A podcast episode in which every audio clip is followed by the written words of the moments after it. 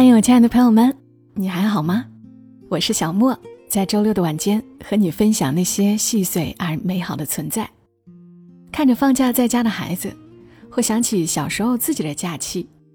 说起来，我们的童年虽然比现在的孩子们在吃穿上是差太多了，但快乐可能还要多一点。我们那时候放假时，只要不太过分，电视还是可以常常看的。咱们八零后的孩子，谁还没有看过《新白娘子传奇》呢？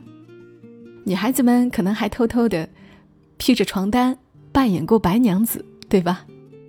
那今天这期节目，我们来怀旧一把吧。我找到了作者惋惜在他的公众号“惋惜青扬”上曾经推送过的一期内容。是关于《白蛇传》的解读。这篇文章叫《小时候羡慕白素贞，现在只想做许仙姐姐》，读给大家听一听，在怀旧的同时，也能够得到一些生活上的感悟。那会儿还是南宋，钱塘县不大不小，刚好载得动寻常日子的喜怒哀乐。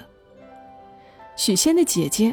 许娇蓉，便在其中一户人家做了女主人。不完全是自由恋爱，也不完全是父母包办。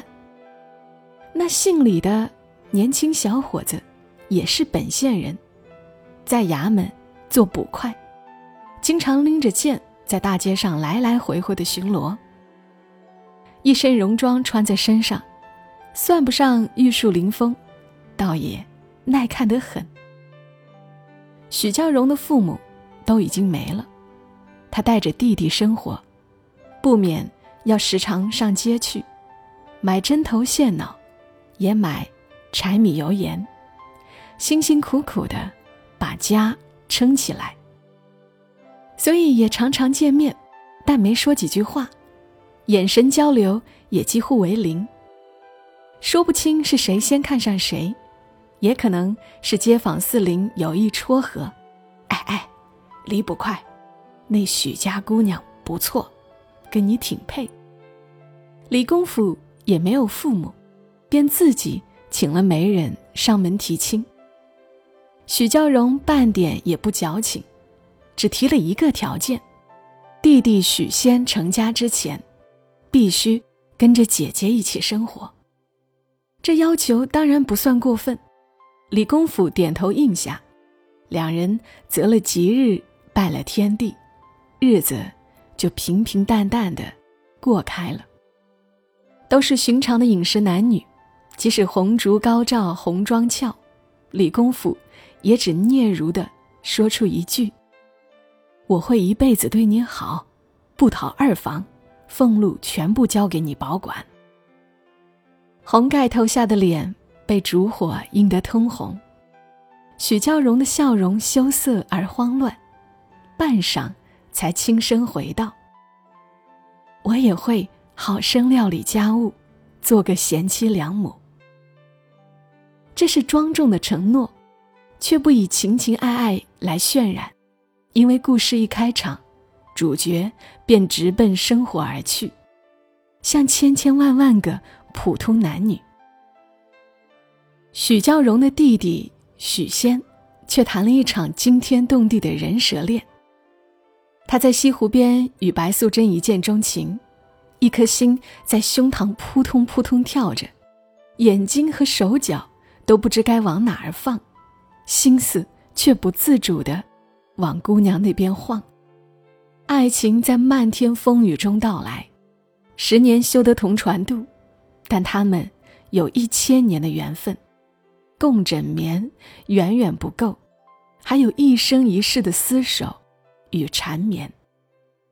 读过圣贤书的许仙，这一刻却只想到了前朝的情诗，从此无心爱良夜，任他明月下西楼。他用命中注定来安慰自己的受宠若惊，也顺理成章的入洞房开药铺。享受着爱情与婚姻带来的一切附加值。谁料温柔美丽的娘子竟是千年蛇妖，他没有害他的心，可凡心一动，本就意味着结束到来。为了帮许仙开药铺，他默许小青到库银；为了助许仙扬名立万，他指使小青去梁王府盗宝；为了救出被囚禁金山寺的许仙，他水漫金山寺，致使生灵涂炭。蛇妖的爱情建立在法力无边之上，他有资本无视人世间的规则，可风险。早就在前方蠢蠢欲动，所以报恩到了最后，不得不演变为两个人的结束。好在，他们都甘之如饴。有些爱如刀口甜蜜，明知刀刃锋利，却难舍蜜糖的甜美。许教荣并不知道弟弟经历了什么，他偶有信来，说的也都是些让人振奋的好消息。比如，娘子怀孕了，新开的保安堂生意兴隆，自己已跻身苏州名医，等等。许娇荣也就放下心来，只一心一意操持家务。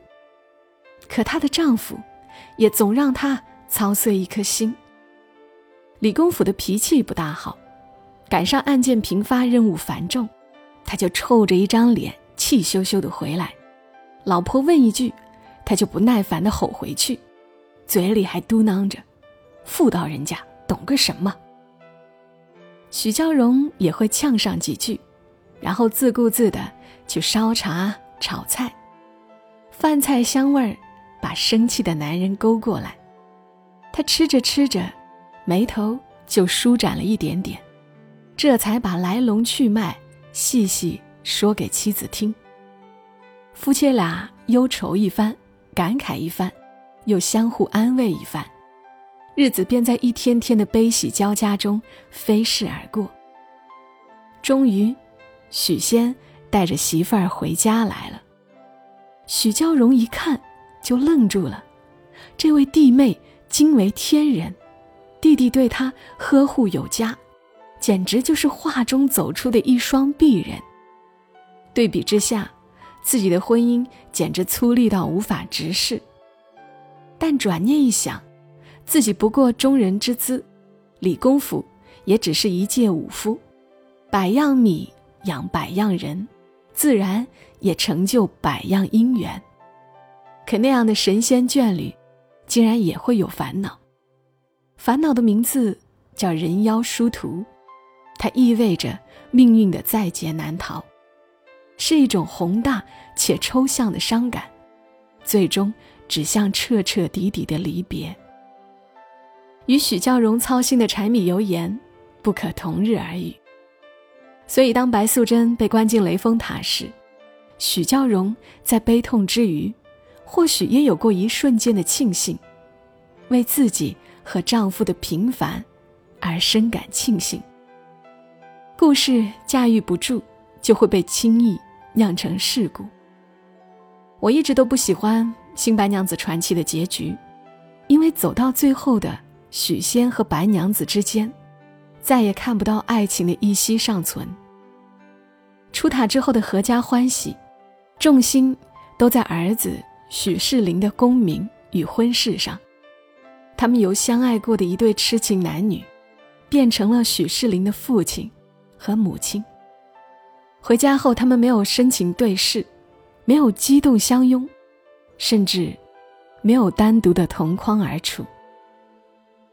或许是青灯古佛真的磨尽了七情六欲，编剧把爱情彻底埋葬到了成仙成佛的金光闪耀里。这样的修成正果，是功成名就的大团圆结局。可长大后细细思量。却又觉得满目苍凉，因为曾经最相信爱情的两个人，最终却把风月情浓一笔勾销。世间最残酷之事，莫过于亲手打破自己的信仰。反而是最普通不过的李公甫夫妇，在吵闹与温馨中，过完了有喜有忧的一辈子。他们一起养大两个孩子，爸爸会在吃素的日子，背着老婆给孩子偷偷买鸡腿。每每看到这一段，总是忍俊不禁，只觉得这一家人的日子并没有因为意外而凄风苦雨。许世林被这样一对夫妻养大，是他的幸运。他们为女儿的终身大事焦躁不安，夜里躺在床上翻来覆去的讨论，像极了我们的爸爸妈妈。许教荣为了出走的许世林，淌眼抹泪时。李公甫也懂得温声细语的安慰了。少年夫妻熬成伴儿，一生一世，就在这细水长流的悲喜交替中，慢慢过完。在那个流传千古的传奇里，他们夫妻二人只是不起眼的配角，点缀着主角的繁华人生。可在他们自己的故事里，这一生一世。已经得到了最大程度的圆满。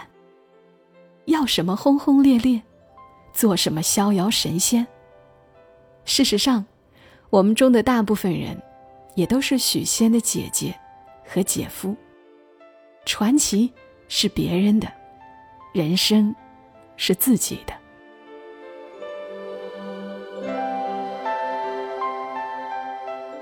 好了，刚的文字来自于作者。惋惜，出自于他的公众号“惋惜清扬”。老听众对这个名字应该是熟悉的，好久未曾读他的文字了，依旧是记忆中的味道。惋惜特别勤奋，他的公众号兢兢业业的更新着，有很多长篇小说，推荐大家去看。好啦，祝你今晚好梦，小莫在深圳和你说晚安。